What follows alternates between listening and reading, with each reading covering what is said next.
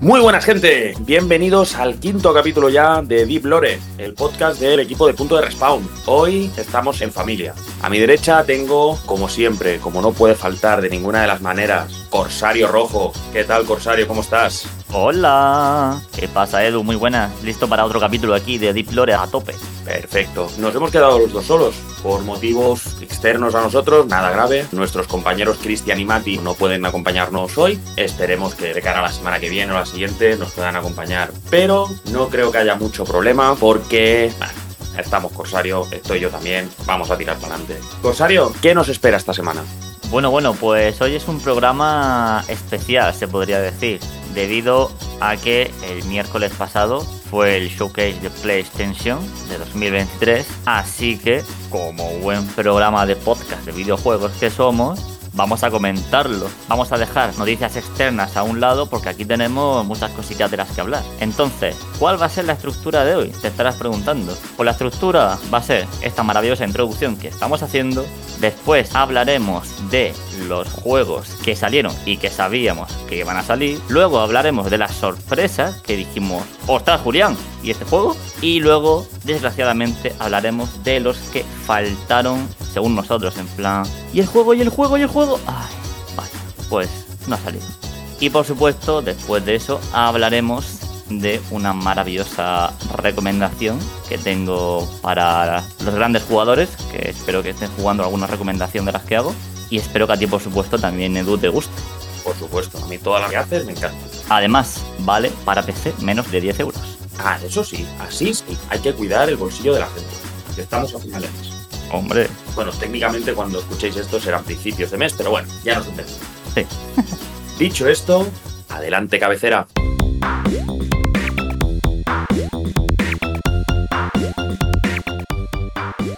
Estás escuchando Deep Lore, un podcast original de Punto de Respawn. Que empiece el juego. Welcome. Bueno, pues como habéis escuchado, empezaremos por los juegos que teníamos bastante claro que iban a salir. No era gran sorpresa, pero queríamos saber qué más enseñaban, qué pinta tenían, porque no por ser esperados o por tener ya fecha, pues lo sabíamos todo. Por cierto, hemos hecho un listado con los que cada uno de nosotros vemos como juegos esperados, lo que a nosotros nos ha sorprendido y los faltantes que hemos tenido alguno, cualquiera de nosotros. No tenemos a lo mejor la misma opinión, seguramente muchos coincidiremos, porque es bastante claro, pero cada uno tiene sus gustos y vamos, y vamos a ver con qué nos sorprendemos. Corsario, dime, tu primer juego que no por esperado no nos ha dicho más cosas de las que sabíamos. Pues hombre, yo por supuesto quiero hablar de un juego que sabía que iba a salir, que era el Final Fantasy XVI. Después de tantas entregas a su espalda, aquí parece que vamos a tener un toque de Devil May Cry más que nunca debido a que uno de los que están detrás de este juego es uno de los desarrolladores de Devil May Cry. Por lo que tendremos hostias a mansalva contra bichos gigantes. Y yo ya supe que este juego iba a salir. O sea, lo tenía clarísimo, vaya, porque no mostraban de hace un tiempo, pero sabemos que va a salir enseguida, este verano sale, así que tenían que haber un poco de contenido en el showcase de PlayStation. 100%. Sí, además es exclusivo de PlayStation 5. Sale en verano justito, porque sale el día 22. Correcto. Lo han ido a buscar para que sea justo en verano. Sí, sí, para que con el calor intenso podamos empuñar nuestra gran espada. Y sí que es verdad que ya empezó la deriva un poco con el Final Fantasy XV. Después el sistema de combate en el 7 Remake también se ha ido hacia el hack and slash un poco, acción directa y demás. Y este es muy, muy, muy hack and slash. Es muy Devil May Cry 5. Correcto. La verdad, tiene buena pinta. Gráficamente no es una locura, ¿vale? Lo que se ha visto al menos no es el nivel de detalle de las caras de Capcom, por ejemplo, pero es un juego que se ve bastante bien, muy frenético en lo que son las peleas, eso sí que se ha visto, con los poderes, la verdad es que tiene muy muy buena pinta y lo que pasa siempre con estas sagas. A lo mejor a los que añoran los antiguos por turnos y demás, pues no les acaba de hacer gracia, pero al resto de jugadores seguro que sí. Pues sí, pero bueno, es lo que hay, ¿no? Hay que innovar un poco y luego puede ser que hagan como en Assassin's Creed, que de repente hay 500 juegos que son de un mismo modo, luego sacan 3 o 4 que son RPG y luego vuelven a los antiguos. De hecho, en el Final Fantasy hemos tenido muchos por turno, luego hemos tenido unos pocos de Hack and Slash y enseguida, oh, Final Fantasy 7 se puede poner por modo por turno si quiere. No me extrañaría que Final Fantasy 17 fuera otra vez por turno, vaya. Y fueran cambiando. Claro. Podría ser, podría ser. Bueno, ahora que me hablabas de Assassin's Creed, el que voy a comentar yo es el Assassin's Creed Mirage, el nuevo Assassin's Creed que saldrá el 12 de octubre, si no recuerdo mal. Nos viene un octubre bonito. Pues sí. Gráficamente este sí que lo veo bastante más resultón, también por los escenarios y demás. Se huele una esencia al primer Assassin's Creed, a esos escenarios en Damasco, esos colores marrones, ese parkour mejorado obviamente. También lo que se ha anunciado de Mirage es que es un juego más contenido, no es el Valhalla más grande, que es lo que han estado haciendo hasta ahora. Es un juego que va más enfocado a los antiguos, a los primeros Assassin's Creed, que fueron los juegos que les dio la fuerza a la saga. Y tiene muy buena pinta, la verdad. Tiene muy, muy buena pinta. Pues sí, la verdad es que sí. Yo como fanático de Assassin's Creed me he pasado toda la saga al 100%. Lo estoy esperando con ansia. Además, vuelta a los orígenes, como dice Edu, con ese sistema de combate, más que con la barra de vida encima, sabiendo exactamente cuándo hay que atacar, cuándo hay que esquivar, para hacer eso si está aquí con la cuchilla. Y sí, con esos colores de Assassin's Creed 1, con ese parkour, como dice Edu. Tiene pinta de ser, por supuesto, más corto, debido a que ya no es RPG y que es un spin-off de la saga de un personaje que vemos en Assassin's Creed Valhalla.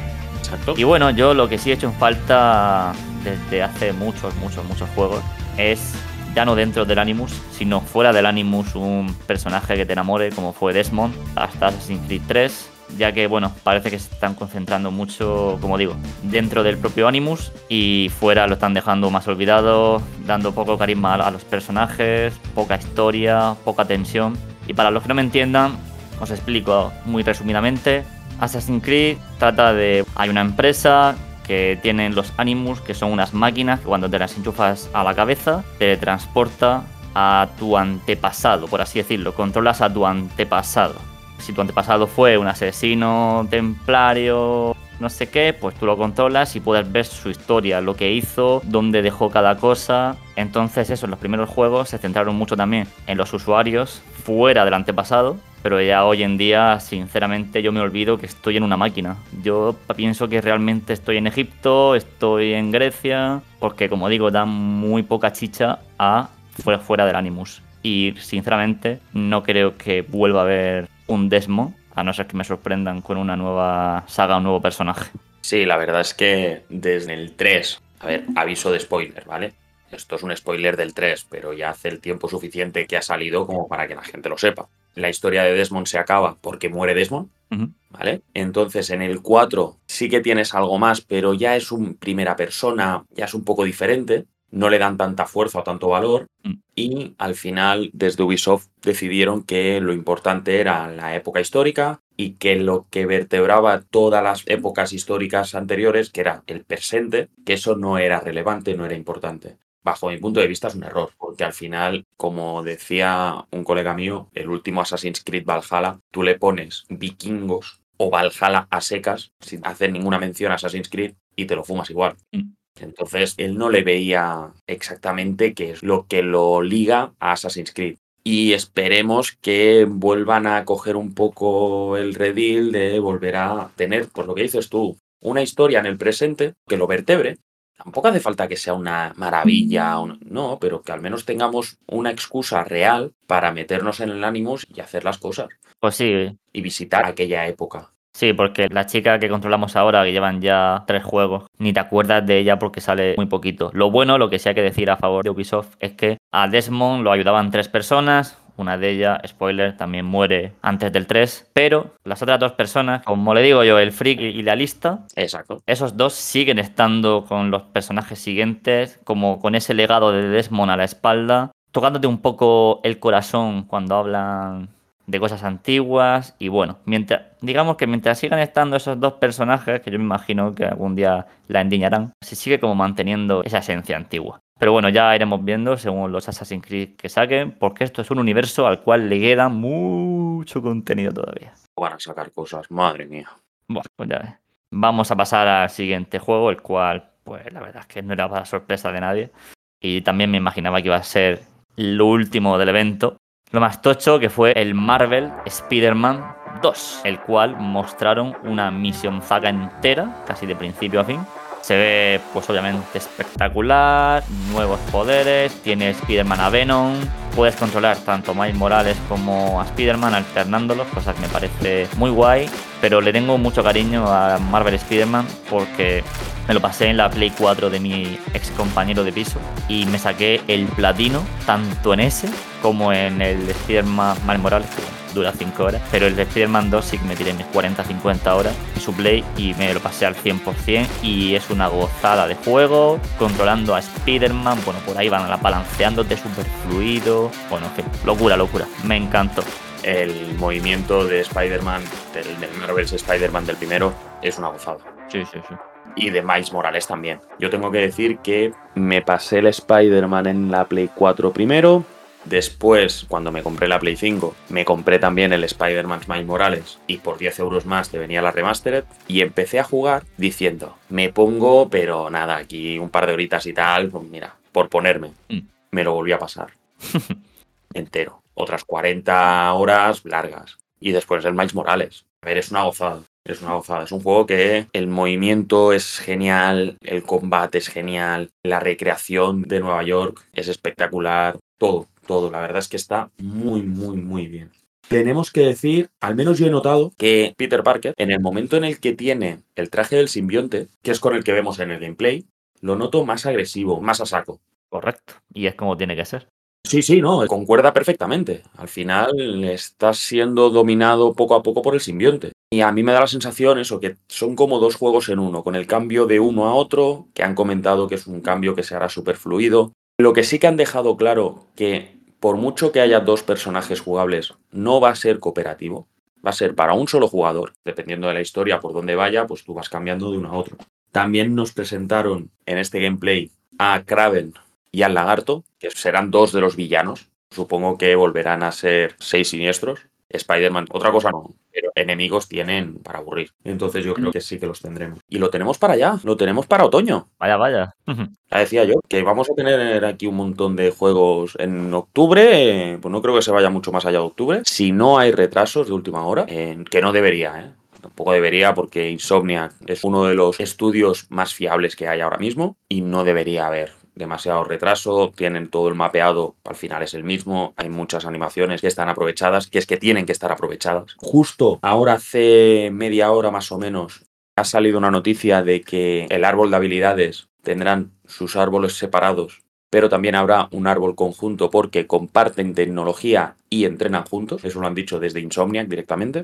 que han dado este detallito y la verdad, muchísimas ganas de volver a controlar al trepamuros. Vaya, vaya, vamos a ver qué tal. Y como último juego de los ya esperados, realmente no esperaba que dijeran nada aquí porque se ha dicho prácticamente todo ya, pero el último sería el Street Fighter 6, que sale el día 2, que sería el viernes, sale mañana. Si lo estáis escuchando el día que sale el podcast, sale mañana. Street Fighter 6 nos enseñaron lo que sería World Tour, el modo historia este que tienen, que han implementado, en el cual te vas encontrando con los personajes jugables de Street Fighter y vas adquiriendo su forma de pelear. Entonces tú te encuentras con Ryu y adquieres la forma de pelear de Ryu. Sigues con la historia y te encuentras a Chun-Li, tienes acceso a la forma de pelear de Chun-Li, sus combos y demás. Y puedes elegir entre uno y el otro. Al final será el acumulado de todas las experiencias que puedas tener y no sé hasta qué punto si se podrán combinar de alguna manera, que tú puedas tener dos estilos de combate diferentes, no lo creo, pero bueno, sería un puntazo, la verdad. Pues sí, la verdad. Además, Street Fighter es mi saga de lucha favorita. Es la que mejor se me da, la que veo más justa en cuanto a nivel de lucha. Yo se lo dije a Marina, que estuvo comentando el showcase en directo conmigo en el canal de Punto de Respawn el siguiente juego de Street Fighter van a ser en silla de ruedas, tío. Sí, sí. Los personajes están ya, digo yo, tío. Que está bien, ojo, ¿eh? O sea, que decir, le han puesto barba, tal, bueno. Pero después de todos los años que llevan y haciéndolos a posta mayores, pues yo creo que deberían poner personajes nuevos, cambiarlos todos, no lo sé. Ya empieza a haber cambio generacional con el Jake este, hmm. que tiene que hacer las veces de Ryu o de Ken final tiene que ser la evolución de estos. Incluso en el gameplay, ¿eh? cuando estuve probando la beta, mm. a la hora del gameplay, de usarlo y demás, se sentía muy, pues eso, como un Ryu o como un Ken, que al final son los protagonistas de la saga. Sí, sí, que por cierto, anda que la demo que pusieron, solo puedes controlar a, Ryu ya que yo me quedé flipando, tío. A lo bueno. Solo a esos dos y es como, tío, ponme un par más, yo qué sé, por cambiar. Ponme a dos que no tengan un estilo de combate tan parecido, que no igual. Claro, claro, es que son los mismos casi. O sea. No son iguales, pero ponme, pues eso, ponme un Zangief. Sí, un Zangief o un, un Guile o un... Exacto, un sí, sí. Lo que fuera. Pero bueno, ya está. Yo animo a probar los Street Fighters y que la saga siga para adelante. Perfecto. ¿Te queda algún otro de los esperados? A ver, yo tengo uno, pero para mí no fue ninguna sorpresa. El tráiler sí que lo fue, porque yo no sabía lo que era hasta que apareció el personaje. Pero yo sabía que esto iba a salir, porque lo dijeron un millón de personas por Twitter, que esto iba a salir, que esto tal, y ya dije, pues es que esto va a salir. Hablo de Metal Gear Solid Delta Snake Eater. O sea, el remake de Metal Gear Solid 3 lo que la gente considera el mejor Metal Gear Solid, pues un remake que además tiene dentro la colección remasterizada de tres Metal Gear Solid. El 1, el 2 y el 3. Metal Gear Solid, Sons of Liberty y Snake Eater. Pues sí, o sea, una colección bastante guay. Yo no he jugado nunca ningún Metal Gear Solid debido a que eran de Play. Hace un año me compré la edición HD para 360, pero estaba esperando algo como esto, algo como un remake para yo implementarme en la saga. En este caso, Corsario estamos los dos igual. Yo de primeras, bueno, he jugado al Metal Gear Solid 5, pero no sé, en aquel momento no, no era el tipo de juego que yo buscaba y no me acabo de enganchar. Entonces, el anuncio de la Metal Gear Solid Master Collection Volumen 1. ¿Quiero decir que habrá un volumen 2? Puede ser. Supongo. Puede ser, sí. Supongo. Entonces, esta colección saldrá este otoño. Y después en Metal Gear Solid Delta, Snake Eater, o sea, el remake del 3, no hay fecha y hay un teaser de una cinemática y ya está, ¿vale? No lo tendríamos que esperar todavía. Yo creo que este juego va a salir 2024, primavera o verano. Sí, sí, yo, yo soy más de, pues eso, más otoño de 2024. Creo, ¿eh? Dado fecha no han dicho ni un 2024 incluso. Yo supongo que sí, porque al final la historia ya la tienen, es un remake, tiene mucho trabajo, obviamente, porque hay que adecuarlo todo a la época actual. Los Metal Gear ya son juegos adelantados a su momento y la Master Collection esta, yo voy a intentar hacerme con una de ellas. Lo típico que son los debes que tienes a veces, decir, ostras, es que debería haber jugado a los Metal Gear, es que debería haber jugado a los Dead Space, debería, pues mira, una opción para poder jugarlos. No creo tampoco que salgan a 60, supongo que saldrán a 40 euros los tres o a 30, una cosa así. Sí, me imagino. Entonces, encantado. Con la Master Collection Volumen 1, encantadísimo. Yo no lo tengo por este orden, pero es que hay otro que te voy a dejar seguramente a ti porque creo que a ti te va a gustar más. Cuéntame. Y este me va a gustar más a mí. Yo como sorpresa, no porque no supiera que estaba en desarrollo o lo que sea, pero por lo poquito que se había enseñado, mi primera sorpresa es Alan Wake 2. Oh, yeah. la continuación de la aventura del bueno de Alan que sigue 13 años después, volveremos a estar en Bright Falls, en Cauldron Lake y en una ciudad que ahora mismo no recuerdo el nombre. Nos enseñaron un poquito de gameplay. Hay dos personajes jugables en este caso, Alan por un lado y una inspectora del FBI por otro lado, en dos sitios diferentes. Otro spoiler, Alan Wake para salvar a su mujer tiene que ser engullido por las tinieblas y se queda prisionero allí. Llevan 13 años intentando salir de alguna manera, pero no escapa.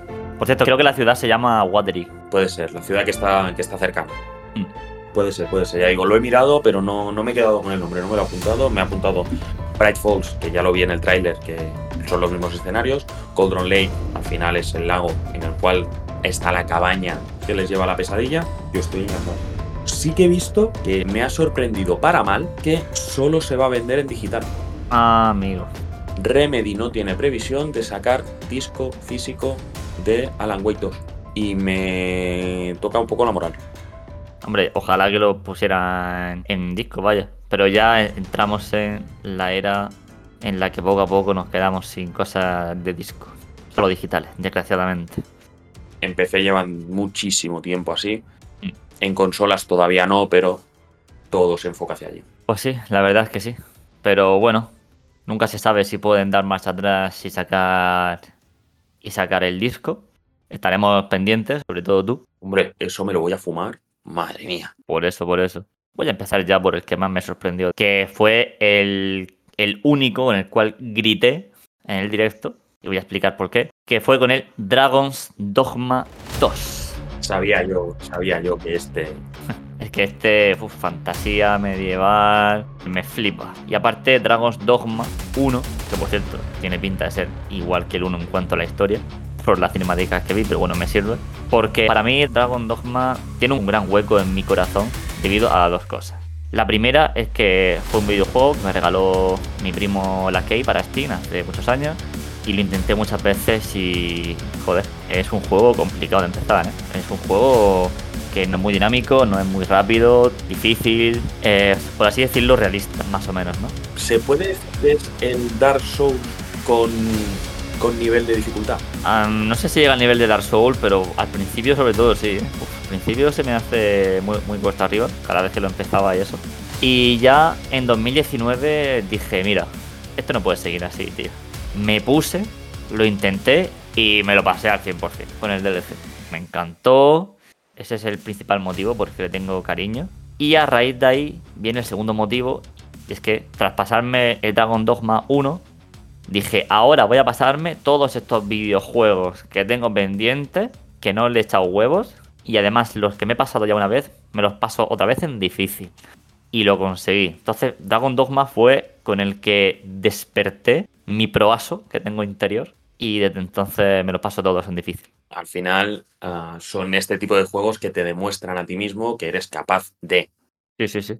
Capaz de pasarte un juego de este tipo, capaz de subir las dificultades. A mí me pasó algo parecido en este caso con Sekiro. Uh -huh. Sekiro fue mi primer juego de From Software y me costó y me costó y me costó, pero oye, me lo pasé. Y qué satisfacción, ¿eh? Uf. Ostras, estaba temblando. Cuando acabé el juego estaba temblando. Y de ahí salté a Bloodborne, que me saqué el platino, es el único platino que tengo, tela. Cuando consigues una cosa así, ya ves las cosas de manera diferente. Sí, sí, sí, 100%, 100%. Y aparte, uff, cómo se ve, cómo se ve el Dragon Dogma 2, madre mía. ¿Cómo se ve? Enseñaron algo de gameplay también. Sí, sí, sí. Y no sale muy tarde, ¿no? Creo. O no hay fecha, o me, me estoy equivocando yo. Creo que no, pero lo que se nos ha olvidado decir es que sale en octubre el Alan Wake 2 también, por cierto. Cierto, cierto, cierto. Ahora Alan Wake 2, el mesecito, ya te digo yo. Es que sale una semana el Assassin's Creed, el día 12 y el día 19 sale el Alan Wake. Sí, sí, sí. No, no, marcado lo tengo. Y cuéntanos, Edu, otra sorpresita. Pues mira, una sorpresita más chiquitilla. Uh -huh. Porque todo esto que estamos hablando son juegos muy grandes, triple A y tal. Y a mí una sorpresita que me gustó y me gustó mucho de Plucky Square. El juego este dibujado a mano, parece. Ah, Que pasas de 2D a 3D, el libro. que es precioso, el que sale del libro. Y la estética final me recordó mucho en el momento que hizo el paso a la estética del Teen Hearts, que hablamos en un episodio y tal, que me había gustado mucho, o de puzzles y demás. Uh -huh. Entonces, este, la estética es muy parecida y tienes que ir alternando entre el 2D y el 3D para poder ir avanzando en la aventura. En verdad, es un juego precioso, tiene una pinta muy guapa, es muy imaginativo y la verdad me sorprendió. Me sorprendió mucho. Pues sí, la verdad es que se ve bastante bonito cuando mezclaron vida real con, con videojuego dibujado a mano. Me recuerda a algún videojuego que otro, el cual no me acuerdo el nombre. Algún indie que he jugado ya. Pero ya cuando mostraron aparte del 2D 3D, fue como, madre mía, tú, qué locura. Y me encantó, es que son de esos juegos que los ves, te recuestas en la silla y dices, wow, qué bonito. Sí, precioso. Pues no sé si tienes alguna sorpresita más. Sí, sí, sí, sí, sí. sí.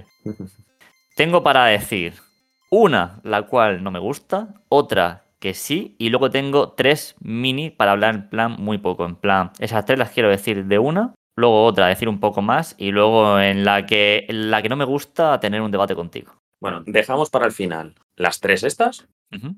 que quieres hacer juntas y di la que te gusta. Vale, la que me gusta fue Phantom Blade 0, que fue de los primeros títulos que enseñaron.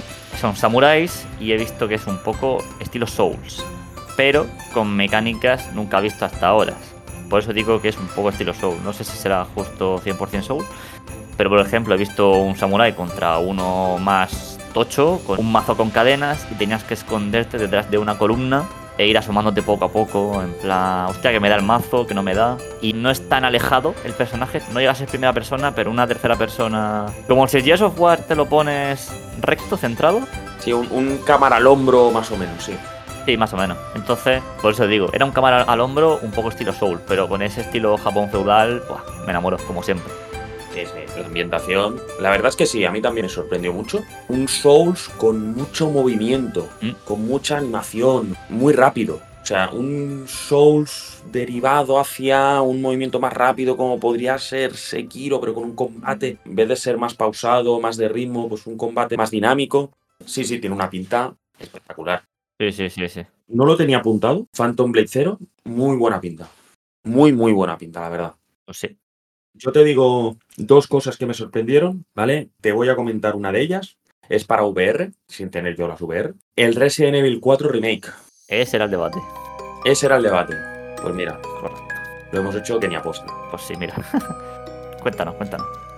No sé si es paso lógico, porque si juntamos que el 4 original ya tiene su versión en VR y que venimos del 7 y el 8 que han tenido su versión en VR, entonces ya es un camino que Capcom está llevando. No lo sé, ¿vale? Puede ser que si esto les sale bien, a lo mejor nos encontremos con un 2 remake en VR y un 3 remake en VR. O que sea un inicio para tener un spin-off en VR. Huele un poco, un poco raro. A mí me parece bien, no tengo ningún problema. Me lo juego en mi casa tranquilo, sin las gafas, porque lo prefiero y que cada uno pueda jugarlo como quiera. No tiene tanto terror, es más de acción, tienen que ser más rápidos. Bueno, mm, no sé cómo saldrá, pero me sorprendió verlo por lo cercano del lanzamiento del Resident Evil 4 Remake y me sorprendió bastante. ¿Qué es lo que quieres debatir? A ver, yo quiero quejarme. ¿De qué? Quiero decir, a mí me parece bien esto. Pero no me puede sacar, no hace mucho, el Resident Evil 4 VR a 40 euros. Sacarme el remake del 4 y luego enseguida el 4 VR, pero claro, el 4 remake. No, me, no puedo jugar yo a este al remake. Tiene que ser el 4 antiguo. ¿Y a qué precio lo van a sacar también? Entonces es como que yo lo haría, en plan, si el Resident Evil 4 remake VR lo van a sacar también en Oculus, yo eso, para que me quedase a gusto. Si yo, si ya te has gastado 40 euros en un Resident Evil 4 sin ser remake, VR, como actualización. O que te lo regalas, cosa que no van a hacer. Y eso es lo que me molesta. Mira, te digo, si fuera un remaster del Resident Evil 4, te lo compro. Te lo compro. Un remaster que hicieran pues mejores los filtros de las texturas en 4K, mejora de gráficos, pero al ser un remake tan remake, no te lo van a hacer. Porque no es una actualización, es que estás cambiando el juego entero. Ya, esa es la cosa. Que me han sacado los dos con tan poco tiempo. Sí, ahí estamos de acuerdo. Que si tenías previsto sacar la VR del Resident Evil 4 Remake, no te saques el 4 original. Correcto. Pero sacaron el 4 original porque Capcom también lo que quiere es contar billetes. Ya. Y es una experiencia y el Resident Evil 4 ha salido en todos lados, es normal. Ya. Y te entiendo, ¿eh? te entiendo perfectamente. Lo que pasa es que ha pasado más tiempo del Resident Evil 4 y el Resident Evil 4 Remake, que no sé hasta qué punto era necesario, pero que ha salido muy bien. No, sí, sí, sí, bueno. Yo chapo por, por los remakes de Resident Evil que están saliendo súper bien. Y que sigan así con, con el 5, el 6, ojalá hagan un juego de Verónica y todo eso. El 5 a mí me hubiera gustado porque yo quería, sobre todo el Resident Evil 4 Remake, quería ver qué es lo que hacían con la historia. A ver si la ligaban a los anteriores, a ver exactamente por dónde podía ir la cosa, Mm. con la esperanza de que el 5, que está muy bien ligado con la historia, en lo referente al lore, es de la segunda trilogía, por decirlo de alguna manera, es el que está más conectado. El 6 es una ida de olla total y absoluta, el 4 es casi un spin-off, y quería ver qué es lo que hacían para tener esperanzas hacia un remake del 5 que lo ligara más a los de siempre, a los clásicos. Pero por otro lado que fuera pues mejor modelado gráfico, un, un 60 frames, una cosa de estas. Y no tan enfocado a la acción, pero veo que no va a ser, que harán un remake del 5 enfocado a la acción igualmente y, y le tendremos que seguir dando puñetazos a la roca con Chris para moverla, es lo que hay. En este sentido, lo- Pues sí, es lo que hay. Que por cierto, ahora que has dicho, como molaría un VR del 3 remake, ¿eh? con el Nemesis ahí persiguiéndote. Buah. Sí, sí, yo estaba pensando en un remake del 2 y un remake del 3 en VR. Buf, Más de uno se acojona, ¿eh? Sí, sí. Tiene que ser Capcom. Y lo apunta Ya. Ya sabes, ¿no? y ya pasamos cuentas. Dos remake en VR, tres remake en VR y el 5 cambiamos un poquito la historia para que sea un poquito mejor y lo enfocamos un poco más al, al terror. Eh, te lo firmo, ¿eh? Donde quieras, donde quieras. Sí, sí, sí, sí. Y ya quiero que me cuentes, antes de yo decir los últimos tres, quiero que me cuentes tu, tu sorpresa. Por si casualidad fuera uno de esos tres también. Tu última sorpresa. No, no lo creo.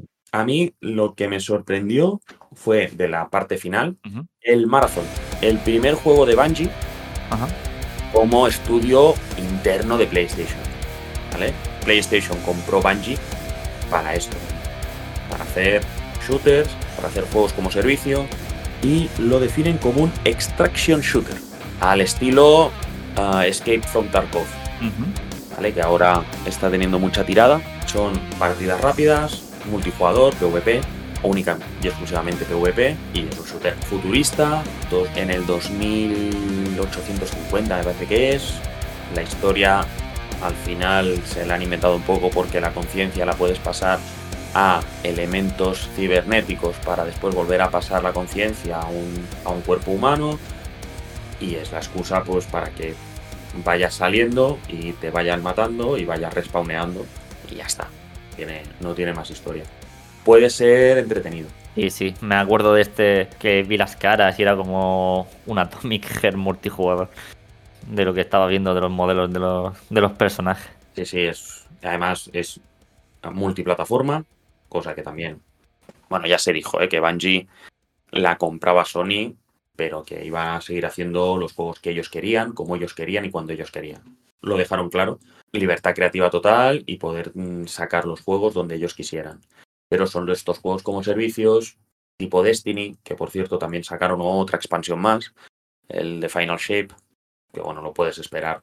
Y es el primer anuncio de Bungie, que no, yo no lo esperaba, ¿eh? no sé si lo esperaba alguien, el primer anuncio de Bungie como estudio interno de Sony. Pues la verdad es que yo tampoco me lo, me lo esperaba. Yo no sé si lo jugaré. No soy muy fanático de los multijugadores, como ya he contado alguna vez. Pero si son partidas rápidas y puedo probarlo en alguna play de algún colega y me llama la atención, como ha pasado más de una vez con alguno que otro, pues oye, nunca se sabe. Todo es hablarlo. Y ya para terminar el apartado de sorpresa, voy a hablar de tres rápidamente. ¿Y por qué rápidamente? Porque son tres secuelas y yo no me he jugado ninguna de sus tres precuelas. Pero casualmente tengo los tres en lista de deseados también. Entonces, el primero fue The Talos Príncipe 2, que tengo el 1 en lista de deseados, que es un juego primera persona de puzzles precioso. Luego Ghost Runner 2, que sacaron el 1 no hace tampoco muchos años, que tengo en lista de deseados, que es acción frenética, primera persona, un espadachín pues, cibernético, pues cortando cabezas, matando, bueno, en fin, muy frenético el juego. Y luego el Arizona Sunshine 2, Sí. que tengo el 1 en lista de deseados en las gafas de VR que tengo, y es un juego de matar zombies, primera persona, en Arizona, en el desierto. Y me sorprendió ver esos tres trailers porque sí que Arizona y Talos tienen más años, pero Ghost Runner no hace, como digo, más de dos años que salió el juego. Sí, el Ghost Runner es bastante nuevo, entre comillas. Sí, sí. A mí el Arizona Sunshine me pareció muy macarra. Sí. Técnicamente una locura, Está muy bien, sí. Porque lo que hace con el cráneo del zombie, que empieza a moverlo, que tal, que, que le, le quita, es, es muy macarra, es muy, muy macarra. Con la lengua ahí. bla, bla, bla, bla, bla, bla.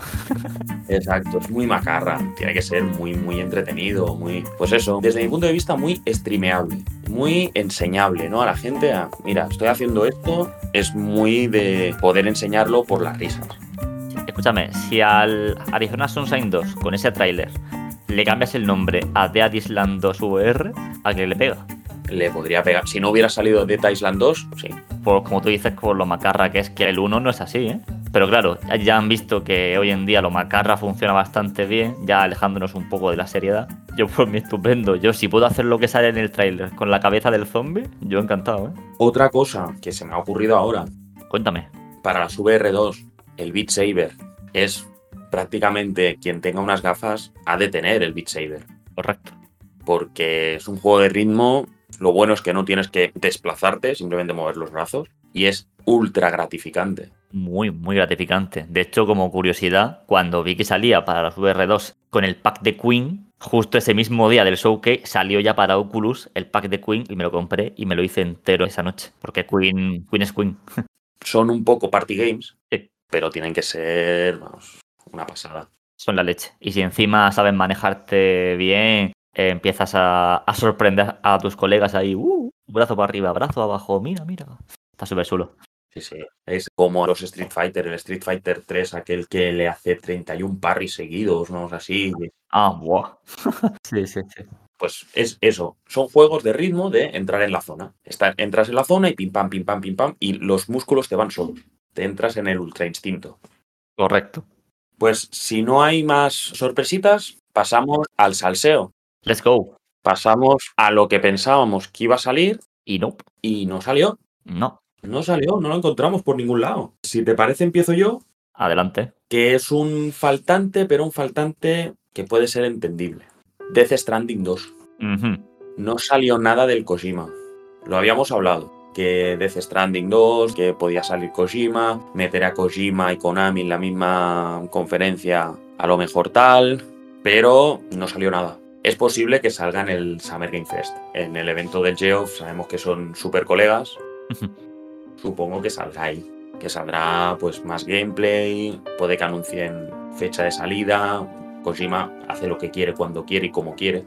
Así que yo creo que puede que allí tengamos algo. Sí, habrá que ver. Pero me faltó. ¿Cómo lo ves tú? A ver, yo me esperaba que no saliese nada de, de Death Stranding 2, porque un trabajazo, ya enseñaron en un evento alguna cosilla, algún teaser, y yo sabía que de momento nada. Con suerte este verano vemos algo, pero vamos, que aún así sigo sin esperar nada este verano de Death Stranding.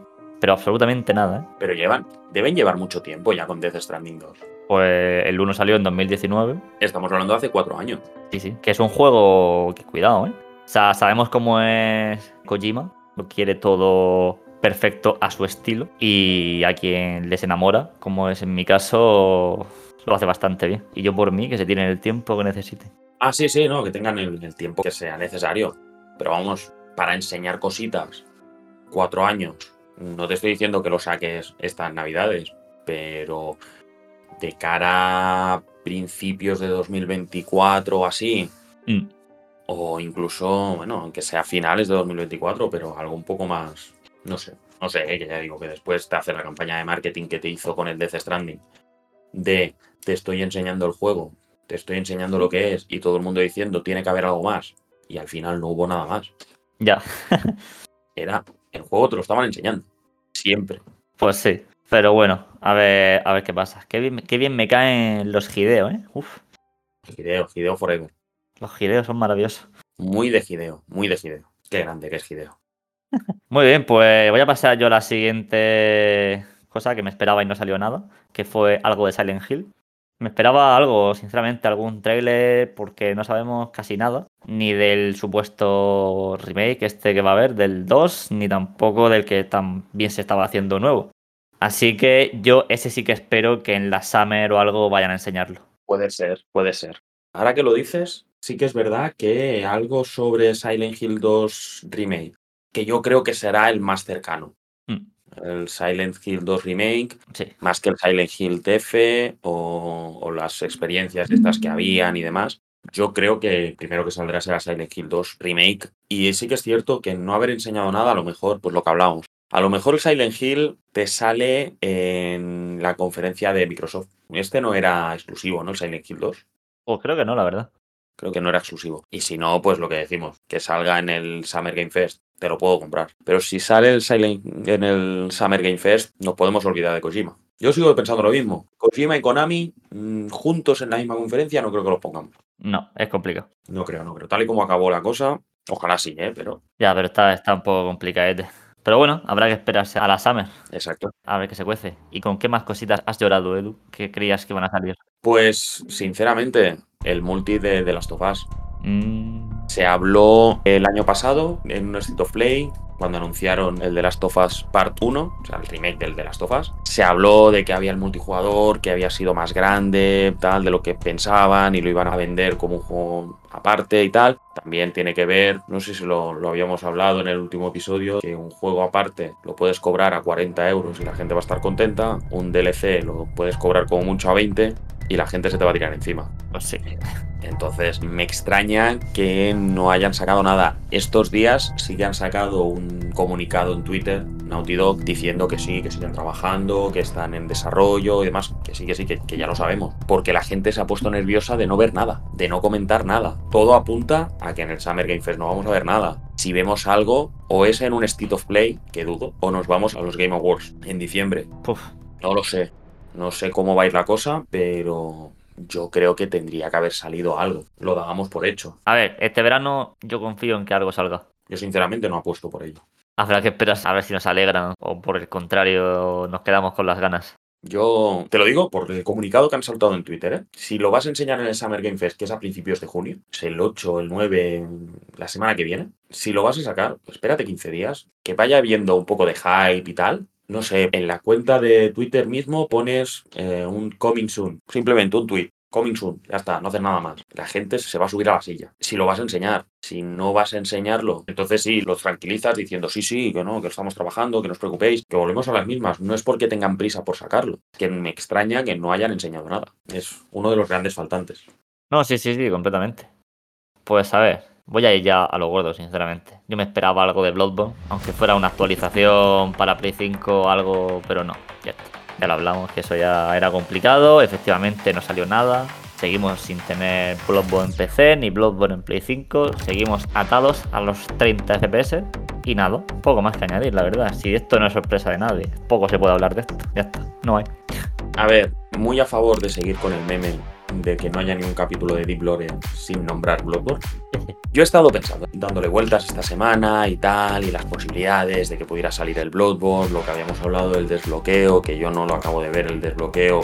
Pero es que aquí hay un problema, que es que cerraron el Japan Studio. Los responsables de Bloodborne fue From Software por un lado y el Japan Studio de Sony por el otro. El Japan Studio se lo han cargado. Podrían hacer como, como el Demon Souls, un remake que me parece que lo hizo Bluepoint, Sí. súper bien, pero es que Bloodborne es más grande que Demon Souls y es más querido que Demon Souls. No puede salir mal. No, no, o sea, eso es para hacerlo con su tiempo, con lo que, lo, lo que necesite y sacar un juegazo. Claro, a ti si te dicen, vamos a sacar un Bloodborne, pero en From Software no tiene nada que ver. Y el Japan Studio tampoco tiene nada que ver. Porque no están. Por, no, no por otra cosa, porque no existe. A ver, si me lo hace, como digo, Blue Point, por ejemplo, que respetan todo el juego que estaba ya hecho ya previamente, yo lo compro. Pero tiene que ser difícil. Y además, supongo que la licencia de pertenecerá a Sony. Claro. Pero bueno, eh, soñar es gratis, ¿no? Seguiremos con el meme hasta que algún día se haga realidad o no. A ver, yo no lo esperaría. La filtración esta del Dark Souls eh, nuevo, tal, yo le veo más de secuela espiritual de, o precuela en este caso espiritual de Bloodborne y yo creo que puede ir más por ahí la cosa. Que dejen la IP Bloodborne y que hagan otra IP un poco diferente Hmm. y ya directamente multiplataforma. Yo creo que la cosa puede ir por ahí. No lo sé, ya veremos. A ver si ganamos antes Eurovisión o sale Bloodborne. Dicho esto, volvemos a las mismas. Esto se publicará el día 1 de junio, el 31 de mayo, comunicado de From Software o de Sony, remake del no sé qué, ¿sabes? Ya sabemos todos que funciona así. Hmm. Pero bueno, o el Geoff. ¿Te imaginas el? Uf. Ahí diciendo, una cosa más, no vayáis. Y se ve una sierra de cazador. Calla, calla, calla. Cállate, cállate. Cállate, me cago en la puta, cállate. Por favor. Siempre igual. Uf, que me lo imagino, se han puesto los pelos de punta. Joder. Ay, ya veremos. El último faltante, mío en este caso, Cuéntame. viene ligado al Bloodborne que tú decías. No es en sí un juego, es todo un estudio. El Team Asobi son los responsables del Astrobot, el Ah. Rasuke Mission, que es para VR, el Astrobot de la Play 5, la demo este que te viene de la Play 5, que es un juego de lujo. La verdad, yo me puse a jugar y me lo pasé bomba, y se lo he puesto a mis niños y ellos encantados de la vida. Y me faltó algo del Team Asobi. Alguna cosita para las VR2, un Astrobot para las VR2, un party game de Astrobot para Play 5, alguna cosita, un guiñito. A ver, ahí ya no puedo decirte porque no me he pasado ningún Astrobot ni nada de eso. Pero bueno, a ver, mostraron cosillas de VR, sí que dices tú que faltó ese estudio. No sé si durante los eventos que quedan este año pueden anunciarlo o no, solo puede ser en el PlayStation Showcase, pero nunca se sabe, ¿no? Nunca se sabe. Puede ser lo que decimos, ¿no? La sombra de Geoff siempre está ahí. Pero yo lo veo a lo mejor ahora más para, para un State of Play, una cosa así, que pudieran sacar en septiembre a lo mejor y que puedan anunciar estas cositas.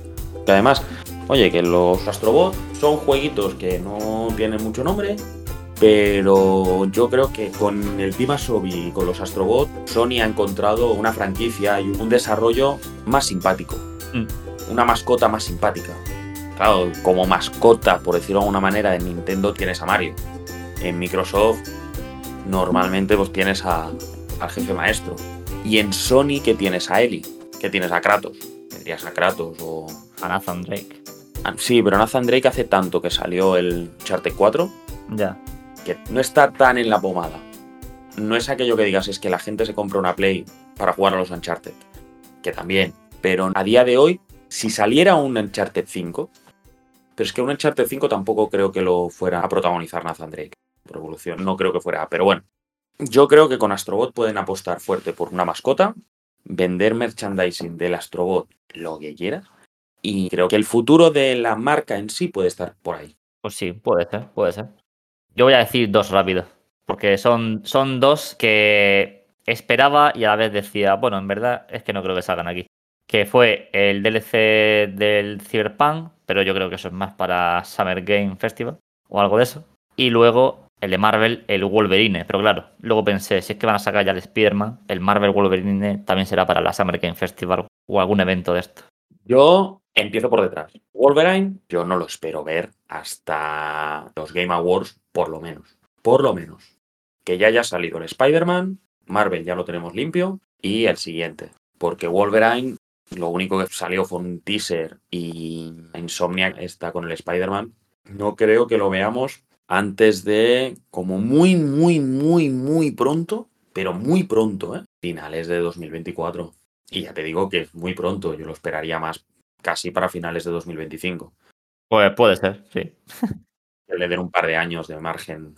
Por eso, yo de Wolverine no esperaría ver nada. Y creo que lo sacaron de en plan, tenemos la idea, vamos a sacar esto, pero hemos hecho el vídeo para presentarlo y poco más. Lo que decimos, porque están liados con otras cosas, ya está, y porque ya tienen un éxito entre manos. Si dijeras es que tienen un juego pequeñito entre manos, y vale, pero tienes una secuela de Spider-Man. Oye, cuidado. Y el Cyberpunk, la expansión del Cyberpunk casi la veo más en el evento de Xbox que en el de Play. Porque acuérdate que fue en el evento de Xbox del E3 donde salió el Keanu Reeves hacer la presentación del Cyberpunk 2077. No sé si tienen acuerdo, ¿eh? no sé si tienen acuerdo promocional o algo por el estilo, pero yo lo esperaría más en la conferencia de Xbox, por, por el histórico. Casi te diría más el DLC de Elden Ring antes que el de Cyberpunk. Está bien, me sirve. ¿eh? Ya veremos dónde sale y que vamos sabiendo de estas cosas. Pues el DLC del Elden Ring también sabemos que está en desarrollo y no sabemos nada más. Pues sí, Miraremos, seguiremos con este veranito de conferencias. hombre, por supuesto. Eso siempre. Las iremos cubriendo, ¿no? Supongo. Hombre, eso, vamos, tenlo más por asegurado que, que nada. Las iremos cubriendo en el canal de Twitch de Punto de Respawn. Y si no lo habéis visto el evento, porque no tenéis una hora y cuarto para ver el evento de Sony, que sepáis que en el canal nuestro de YouTube tenéis un resumen que no llega a los cinco minutitos, donde os decimos todos los títulos que se enseñaron. Y ya digo, en cinco minutitos lo tenéis todo claro. Y haremos lo mismo con el resto. La idea es, con todos los eventos estos que están habiendo, su vídeo con el resumen, al día siguiente lo tendréis puesto para poder visualizarlo y poder ver si os habéis perdido algo. Muy bien, pues perfectísimo entonces. Tenemos la sección estrella del podcast, la recomendación del señor Corsario. ¿Qué nos vas a recomendar hoy? Bueno, bueno, bueno. Yo tengo hoy un jueguito de la empresa Platinum Games, ¡Hombre! su distribuidor, pues Sega, pero cuidado. Platinum Games se conoce por sus maravillosos Hack and Slash, ¿no? Exacto. Pues este juego no es un Hack and Slash. ¿Qué me dices? Vaya que sí. Es un juego que a mí también me duró 7-8 horas. Me lo pasé en un día. Se lanzó en 2010. Y su director fue Shinji Mikami. Me parece que sé cuál es. Estoy hablando del Vanquish. Ah, amigo. Un juego shooter en tercera persona, donde sí que es verdad que nos movemos muy ágilmente y de manera graciosa porque es unos propulsores que tenemos en la rodilla, pero que carece de esa esencia de Hack and Slash, ya que como digo, es un shooter. Además, tiene cosillas como que pegas puñetazos súper fuertes, pero solo puedes pegar uno, se te acaba toda la energía de un puñetazo, un poco XD. Y tienes armas muy tochas, entonces es como un shooter, pero es muy frenético. En plan, te deslizas para allá, pa, pa, pa, pa, uh, te deslizas, te escondes. Como si a los Jeff Wild le pones propulsores en la rodilla, pues lo mismo. Gears of War, que ya es un juego en sí movido y frenético y tal, pues imagínate a la máxima expresión. Sí, sí, totalmente. Y es un juego que se puede encontrar en Instant Gaming por 7 euros. Y normalmente suele venir también en paquetes de PlayStation, tal, con, con el juego de Bayonetta. Plan Platinum Collection, te ponen el Bayonetta 1 y el Vanquish por 10 euros. O en Steam, paquete de los dos por 5 o 6 euros, como yo me lo pillé.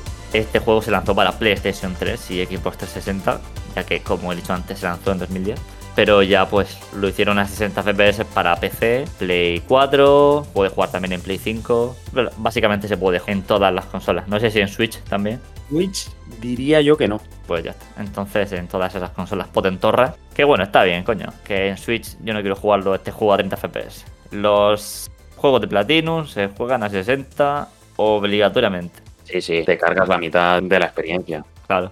Y bueno, la historia es pues muy típica, ¿no? Un futuro próximo, la población humana del planeta pues es mucho mayor a la que hay actualmente, los recursos se acaban, entonces hay guerras por a ver quién tiene los recursos, bueno, pues hay malos y tecnología y bueno, tampoco quiero spoilear mucho, pero es muy cliché. Lo malo es que este juego se queda a medias. Tú te pasas el juego y dices, ¡Ah! ¿y cómo sigue? Pues un poco como Dante Inferno. Ni puta idea, vaya, porque no hay secuela. No hay secuela. Esto yo no sé si algún día va a haber secuela o no. Seguiremos esperando. No nos queda otra. Pero bueno, aún así lo recomiendo, que os lo paséis, que lo disfrutéis estas 10 horitas de juego que tiene máximo, no creo que os dure más. Y adelante con ello.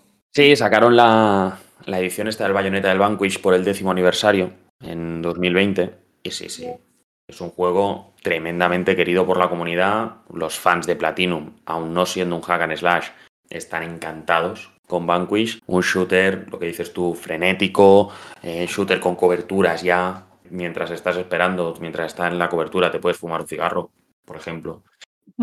Ya ves. Tiene mecánicas de este estilo. Es una salida del encasillamiento de, de Shinji Mikami, de los juegos de terror, juegos oscuros y tal. Pues esto es lo que decimos un shooter. Y para no. A ver, para no pensar, no, porque al final, juegos así, el Gears of War, por ejemplo, sí que es un juego para que no tengas que pensar demasiado, para avanzar y punto. Pero los juegos de Platinum son juegos que sí que tienes que plantearte ciertas cosas para, para salir adelante. No puedes tirarte a lo loco. ¿Te lo puedes acabar pasando? Sí. Pero si piensas un poquito, son juegos fáciles de jugar, pero son muy difíciles de masterizar, de sacarles el máximo jugo. Mm. Buenísima la recomendación, la verdad, sí, sí, me uno. Recomendadísimo, Vanquish. Y si cogéis el pack y le dais un tiento al bayoneta, todo eso que lleváis. Pues sí, la verdad es que sí. No sale para Switch, está en Xbox y en Play. Pues ya sabéis, los que tengáis Play, PC o Xbox, es una súper recomendación que os hago. Espero que me hagáis caso y que la juguéis y por supuesto lo gocéis ante todo. Por lo demás, llegamos al final del episodio. Hoy no tenemos a qué estamos jugando, porque estamos nosotros dos y seguimos con los juegos de los que ya os hablamos. De cara a la semana que viene, intentaremos jugar a la demo de Alone in the Dark, que se anunció, salió demo. Intentaremos darle un tiento para ver cómo va el remake de este clásico, clásico de los clásicos. Recordaros que estamos en todas las redes, en, en Twitch, en YouTube, que tenemos el vídeo resumen del showcase Iremos haciendo todo lo que podamos por entreteneros. Yo soy Edu, me despido. Rosario, no sé si quieres decirle algo a nuestros oyentes. Que ha sido un placer, como siempre. Jugad mucho mientras podáis y nos vemos en el próximo capítulo. Adiós. Recuerda que puedes seguirnos en nuestras redes sociales. Encuéntranos como punto de respawn en Twitter, YouTube, Twitch, TikTok e Instagram. O entra en nuestra web, punto de respawn.com. Así estarás al tanto de las últimas noticias, juegos y sorteos. ¿Te lo vas a perder en serio?